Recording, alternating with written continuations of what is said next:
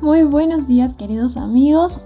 Les doy la bienvenida a otro episodio más de su canal Más Compartir. Mi nombre es Mónica González y vamos a seguir ahondando y profundizando en este descubrimiento de nuestro porqué. El episodio pasado terminó hablando de cómo descubrir el porqué de manera individual. Pero hoy nos vamos a enfocar en cómo descubrir el porqué en grupos. Este tema me ha encantado porque el sentir que tú perteneces a un equipo y que te identificas con él es básico para cualquier persona. Es muy importante tener ese sentido de pertenencia, porque eso es lo que nos da motivación y una razón de ser también. Sabemos que trabajamos juntos por un fin común, por un propósito en común y que no estamos solos en este mundo tratando de alcanzar metas más elevadas. Así que estoy muy contenta de compartir esto con ustedes y conforme pasa el tiempo vamos a ir descubriendo conceptos diferentes y viendo cómo poder aplicarlos en nuestros equipos de trabajo y cómo motivar a las personas a formar parte de este viaje de descubrimiento también. Bueno, el método tribal es un método que se usa para que los pequeños equipos o también como empresa, como organizaciones grandes puedan encontrar su porqué. este método se basa en un concepto de tribu. ¿Qué es una tribu? Mm, la tribu es un grupo, cualquier grupo, grande o pequeño, que tiene en conjunto valores en común y también creencias. Y la posición que tú tengas en ese grupo, en ese equipo, en tu tribu, va a ser lo que va a determinar la visión que tú tengas de la misma. Por eso es muy importante entender qué rol ocupas tú dentro de tu tribu. Mm, probablemente no pertenezcas solamente a una tribu. La tribu es un lugar donde te sientes identificado, donde puedes desarrollar ese sentido de pertenencia. Y tal vez, pues, sean en varios grupos de trabajo donde te sientes así. Como les comenté, vamos a estar hablando de un concepto diferente. Vamos a hablar sobre el por qué anidado. Este por qué nos permite definir una parte del todo. Una organización grande tiene su porqué, pero dentro de esas organizaciones también existen subculturas y subequipos. Estos equipos pueden desarrollar su propio porqué aportando al porqué de la empresa. O sea, este porqué no debe competir con el porqué de su organización. Debe ir en conjunto, debe complementarse. Porque si compiten y al final desarrollan su porqué de manera aislada al porqué de la organización, esto va a generar confusión y en vez de traer beneficios, va a traer desventajas y conflictos. Ahora, dentro de cada equipo, cada persona tiene su porqué individual, ¿verdad? Y el objetivo de cada persona es poder trabajar en una empresa con la que realmente coincida su cultura, con la que pueda compartir sus propios principios y su visión, y pueda trabajar en equipo, en un equipo que realmente valore y donde se sienta valorado. Entonces, como mencioné, el porqué anidado siempre debe estar en consonancia con el porqué de la organización. Esto va a permitir a la gente identificarse con los equipos con los que trabaja cada día. Y así también va a ayudarles a entender cuál es su contribución única como individuo. Y también como un grupo distinto, pero dentro de la organización. Vamos a ver un ejemplo gráfico. Vamos a imaginarnos a una organización como un árbol. El tronco y sus raíces representan el origen y la fundación, la base de todo. Luego de este tronco, ¿qué nacen? Bueno, siguen las ramas, ¿verdad? Estas ramas representan a las distintas divisiones de departamentos de la organización. Y bueno, en cada rama hay pequeños nidos, los cuales representan las subculturas de los equipos del árbol. Y dentro de cada nido hay un grupo de pajaritos. Estos pajaritos trabajan juntos. Entonces, tú como trabajador, como empleado o tal vez como jefe, debes conocer tu porqué de tal forma que sea más fácil encontrar cuál es tu árbol y cuál es tu nido más adecuado. El objetivo es que cada pajarito esté en el nido correcto y que aquellos que trabajan juntos realmente puedan contribuir al gran propósito de la organización puedan trabajar en equipo realmente. Ahora vamos a ver una realidad que es triste. Muchas empresas se preocupan nada más por atraer al mejor de la clase y que trabaje en su empresa, por encontrar a los mejores. Sin embargo, lo importante no es simplemente tener excelentes trabajadores. Lo importante es que ellos puedan estar en un lugar donde realmente puedan desarrollar su potencial, donde se sientan satisfechos, donde se sientan que realmente están dando lo mejor de sí mismos. Contratar un talento es simplemente la primera parte. ¿Dónde ponerlo a trabajar de tal forma que pueda hacer lo mejor de él, llegar a su mejor nivel y contribuir e inspirar a otros? Esa es la parte más importante. Bueno, Simon Sinek, el fundador de toda esta organización que ayuda a las personas a descubrir su porqué, también nos comparte en cada capítulo cuál fue el suyo. ¿Cuál fue su porqué? Su porqué era inspirar a las personas a hacer cosas que la motiven de forma que juntos pudiesen cambiar el mundo. El porqué de Simon al crear esta organización, ahora es el porqué de sus trabajadores también. Ellos creen en esa visión y la comparten. Por lo tanto, ellos también trabajan en pro de eso y tratan de hacer que juntos como organización puedan construir un mundo en el que la gran mayoría se sienta motivada en su trabajo, segura y satisfecha con lo que han hecho. Sin embargo, no todas las empresas tienen en claro por qué hacen lo que hacen, ¿verdad? Ellos han trabajado con empresas que tienen un muy confuso sentido de su porqué. Perdieron su propósito hace mucho tiempo. Dejaron de lado sus creencias, sus valores y las ignoran, ya ni siquiera las toman en cuenta. Sin embargo, en cada empresa lo más probable es que haya algún líder de los subgrupos de esa empresa que sí tiene interés en descubrir su porqué. Muchas veces estas personas y estos equipos son grupos que tienen la moral más alta, que buscan ser más productivos e innovadores. Y con el tiempo son los equipos que tienen más resolución para hacer las cosas en la empresa.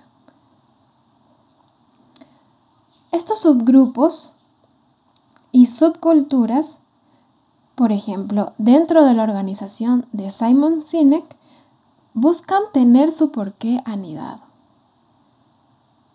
Uno de los grupos de la organización de Encuentra tu porqué tiene la declaración siguiente. Arrojar luz sobre lo que es posible, de forma que juntos podamos transformar nuestro mundo ellos lo que quieren hacer, ya que sí comparten el porqué de su empresa, poder en base a la información que como organización dan, seguir arrojando más luz sobre lo que Simon enseña. Entonces, no es casualidad que su objetivo realmente contribuya con el propósito general de la empresa. todo el equipo comparte su porqué. Su porqué anidado está en consonancia con el porqué de la empresa en general. Sin embargo, también cada uno es un individuo en ese porqué anidado. Cada uno tiene su porqué personal en ese nido. Vamos a ver ahora algunos puntos necesarios que hay que tener en cuenta antes de comenzar un taller tribal para descubrir el porqué de toda organización. Si el fundador de la empresa aún está con vida y es parte de la organización, bueno, el paso número uno es poder hacer el proceso de descubrimiento individual. Empezar con él. Esa es la mejor forma de comenzar. Porque fundar esa empresa fue una de las cosas que le dio el porqué a su vida, ¿verdad? Entonces, articular ese porqué dará contexto y será parte del porqué de su organización. Ahora, si el fundador de la compañía ya ha fallecido, lo que se sugiere es realizar el método tribal ya no individual, sino tribal. Esta será la mejor forma que tiene la organización para redescubrir su porqué. Y si por alguna razón la organización tiene más de un fundador, sugerimos escoger al que sea el más visionario de ambos. Ahora, vamos a ver algunas posibles situaciones por las cuales un subgrupo podría querer hacer un descubrimiento tribal, un descubrimiento de su porqué como equipo. La primera, cuando un equipo siente que puede motivar a su tribu si descubre su porqué anidado. Siente que ese es el primer paso para realmente ser un equipo productivo. Así complementar a la empresa, complementar el porqué de la empresa. Pero siempre recordando que el porqué anidado está subordinado al porqué de la organización. Muy bien. Ahora, la segunda situación es cuando, bueno, tal vez la empresa en realidad no está interesada en encontrar su porqué, pero un equipo quiere hacerlo y quiere hacer la diferencia. Tal vez la organización hace mucho tiempo que perdió el rumbo y no tiene un sentido claro de su razón de ser. Por eso, cualquier líder de equipo o miembro puede convertirse en el líder que están necesitando. Esto no es el ideal, ¿verdad? Se esperaría que el fundador de la empresa, el líder de la organización, tuviese esa motivación. Pero si no es así, tú como miembro, tú como jefe de un equipo, puedes lograrlo. Y puede llegar a ser, como dice el dicho, que la cola termine moviendo al perro. Cuando los demás se den cuenta del cambio que hay en la organización, todos querrán hacerlo y la organización en general se sumará también. Y lo que es maravilloso, lo que me gusta mucho de todo esto, es que cuando un subgrupo descubre su porqué, esto motivará a la organización. La búsqueda de su porqué va a comenzar a reflejar sus acciones. Se van a comunicar en base a eso y en base a eso van a suceder cosas nuevas. Probablemente habrá un mejor rendimiento y tendrán ellos más entusiasmo, por lo tanto, buscarán innovar. Lo más probable es que los ejecutivos se den cuenta de eso, ¿verdad? Se den cuenta que sus empleados están haciendo algo diferente. Entonces los demás también para querer tener ese algo diferente. Saber qué es lo que ellos han descubierto. ¿Por qué ahora les emociona ir a trabajar? ¿Por qué disfrutan mucho más su trabajo? Y ya no lo ven como algo tedioso, como una rutina o monotonía. Sin embargo, no todo es así de fácil, ¿verdad? Puede suceder que en la empresa en la que uno se encuentre la cultura organizacional sea tan débil que no hay ni un solo equipo que tenga ganas de hacer ese cambio. Ahí el cambio tendrá que venir de ti, de ti como individuo. Probablemente al principio te sientas solo, pero debes ser constante y perseverante. Esto toma su tiempo. Y aún frente a los rechazos, tal vez ante la negatividad de otras personas, debes mantenerte firme. Debes ser realmente alguien que le pueda dar un sentido de propósito a la organización. Y aquí hay algo interesante. Darle un porqué a una organización que no lo tiene es muy diferente a tener que cambiar el porqué que ya existe. El porqué de una empresa se compone de normas, valores comunes y fuertes relaciones. Y un nuevo líder puede llegar a cambiar las cosas. Pero si una empresa está funcionando mal, necesita ese líder aportar un nuevo porqué, buscar un propósito, el propósito original de la empresa, porque tal vez ese propósito se ha visto socavado por años de mal uso y abuso y no se lo ha tenido en cuenta, ni siquiera se ha trabajado en base a ello. Por eso, la persona que quiera dar ese primer paso para hacer el cambio en su organización, primero debe descubrir su propio porqué. Después recién podrá conducir a la organización a encontrarlo y así los demás se sentirán motivados realmente. Ahora quiero contarles una historia. Esta historia me ha parecido hermosa y espero que pueda motivarlos a ustedes también. En, en la organización de Encuentra tu porqué se realizaron varios talleres tribales con otras empresas, ¿verdad? Y uno de los talleres que se hicieron fue con una empresa llamada La Marzoco. Antes del taller, la persona encargada de, del mismo decidió conversar con los líderes. Los, los reunió para poder escuchar de boca de ellos historias, cómo comenzó todo, conocer también a los fundadores que ya habían muerto, pero aún así saber qué los motivó a ellos a crear esa empresa. En 1927, en Florencia, Giuseppe y Bruno Bambi habían fundado la Marzocco y lo que ellos querían era construir máquinas artesanales de café express. Y durante décadas la empresa contrató a artesanos que fueron un modelo de innovación en toda esa industria. Sus máquinas las hacían a mano y aún las hacen a mano. Y eso es hermoso, porque cada una de ellas lleva la firma de su artesano. Esas máquinas, como podrán imaginárselo, al ser únicas, se venden por todo el mundo y es algo muy especial. Peter, el encargado de este taller, comenzó el, proceso de descubrimiento escuchando las historias de los empleados. Ellos intentaban expresar todo el orgullo que sentían por trabajar en esa empresa. Y decían cómo se sentían motivados cada día siendo parte de, de ese lugar sintiéndose orgullosos del producto que ofrecían.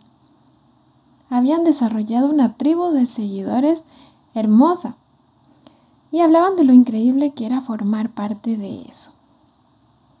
También les encantaba contar historias de sus clientes y de cómo el público los apreciaba.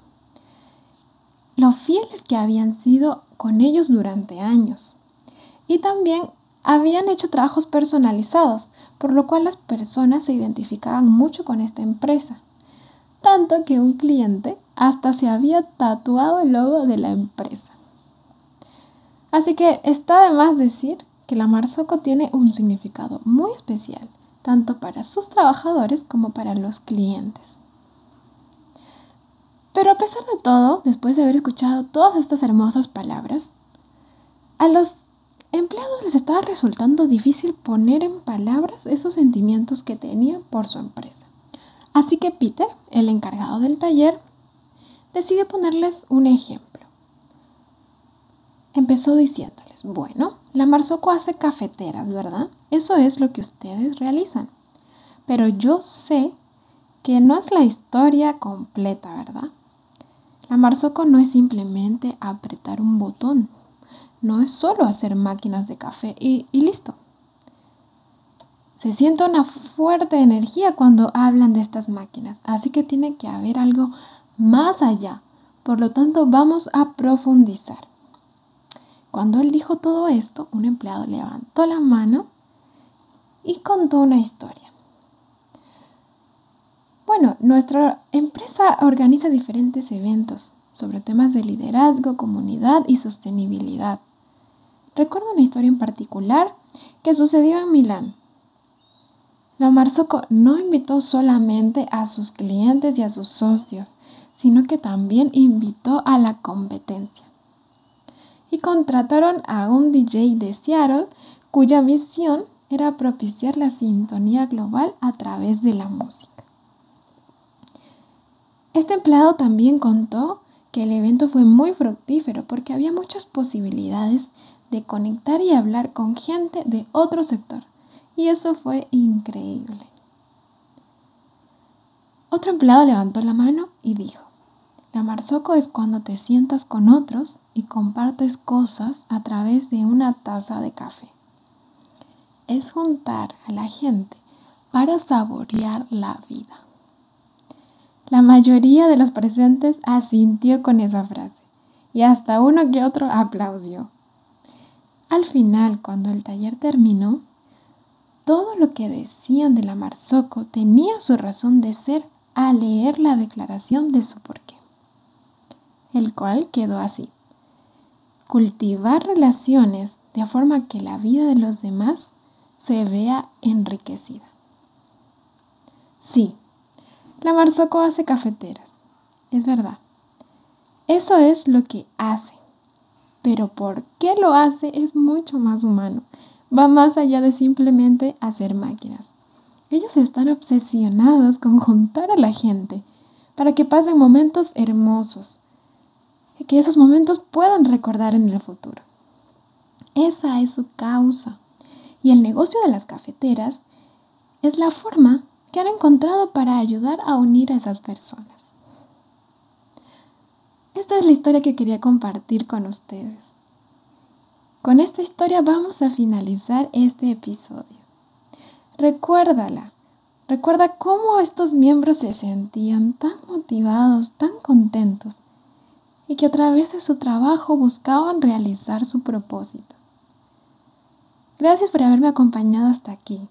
No olvides seguirnos en nuestras redes, más compartir y también en nuestra página web máscompartir.com. Nos vemos en el siguiente episodio.